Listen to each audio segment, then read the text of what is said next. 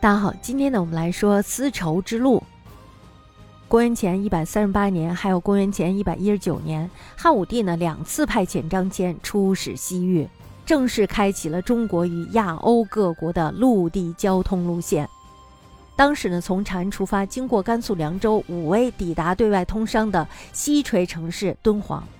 从敦煌出发，通往欧亚各国的商路有两条。一条呢是沿着昆仑山的北路，经过今天的新疆境内，翻越葱岭，也就是现在的帕米尔高原的南部，经过大月氏，也就是现在的阿富汗境内，安息，也就是现在的伊朗等国，再抵达地中海；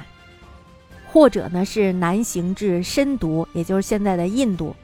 这是第二条路线，此为南道，沿天山南路西行，经今天的新疆境内。翻越葱岭，也就是刚才我们说的帕米尔高原的北部，经过大宛，也就是现在的费尔干纳盆地，然后呢，经过康居，也就是现在的萨马尔罕附近，然后呢，经过盐菜这个地方呢，临近我们今天的里海。大家知道里海是吧？里海是世界上最大的湖泊，位于欧洲和亚洲的交界处。通过这个里海附近的诸国以后呢，再往西行，抵达大秦，也就是当时的罗马帝国。此为北道，北道和南道呢，都在高山、沙漠还有高原之间蜿蜒伸展。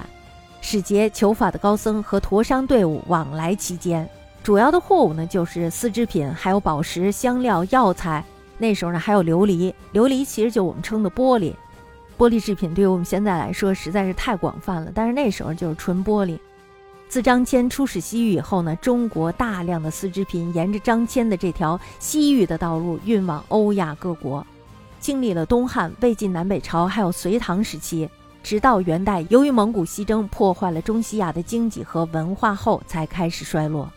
这条横贯亚洲的中西陆路交通，主要是因为运销中国的丝织品而闻名于世界的。所以呢，中外历史学家把这条路称作为丝绸之路，或者是丝路。这是一个非常令人振奋的事情，是吧？丝绸之路呢，我觉得它神秘的且是美丽的。丝绸之路呢，把欧亚大陆的中国、安息、希腊、罗马、大食，还有马其顿等国联系在了一起。那么，在古代中西内陆贸易活动当中呢，具有非常重要的地位。几千年来呢，中国和欧亚各国人民沿着这条长达几千里的丝绸之路，进行了极为丰富的政治、经济和文化的交流。我觉得这条路在当时呢，真的是把我们的世界给打开了，让你感受到这个世界如此的丰富，如此多姿多样。除了经常互派使节进行友好的访问以外呢，还彼此运送自己的产物还有技术。西汉开辟的丝绸之路。推动了东西方物质文明和精神文明的交流，对于中国与欧亚各国人民之间的经济和文化交流起了很大的促进作用。丝绸之路呢，无论是从内涵还是从外延，都远远的超过了其本意，成为了东西方文明互相交往的同义词。我们在这儿呢，也顺便讲一下海上丝绸之路的开创。汉代与陆路的丝绸之路开通的同时，在南部沿海联系海外民族的海上丝绸之路也拓展了出来。中国东南沿海的百越民族素来擅长航海，和东南亚各地呢也早有联系。在汉以后呢，番禺也就是今天的广州，成为了南方沿海的一个大都会。海内外的物品呢都在此集散，附近的徐闻、合浦，连同汉代所属的日南郡的边塞。更成为远航印度洋的起航港。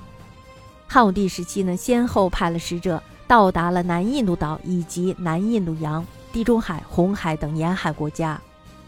中国海上丝绸之路的开创，把中国的丝绸和其他的货物从广州、胶州沿着马来半岛和印度次大陆运送到了亚丁湾和红海南端的埃塞俄比亚，并且呢，还与罗马建立了贸易往来。使中国人早在两世纪就与高棉人、马来人、泰米尔人、卡纳克人、西米亚尔人、埃塞俄比亚人以及希腊人有了贸易和文化上的交往。这是中国与罗马最早的直接交往。随着海上丝绸之路的开拓，黄河流域的中华文明得以传播，黑海还有波斯湾的文明呢也流入了中国，世界文化得到了交流还有融合。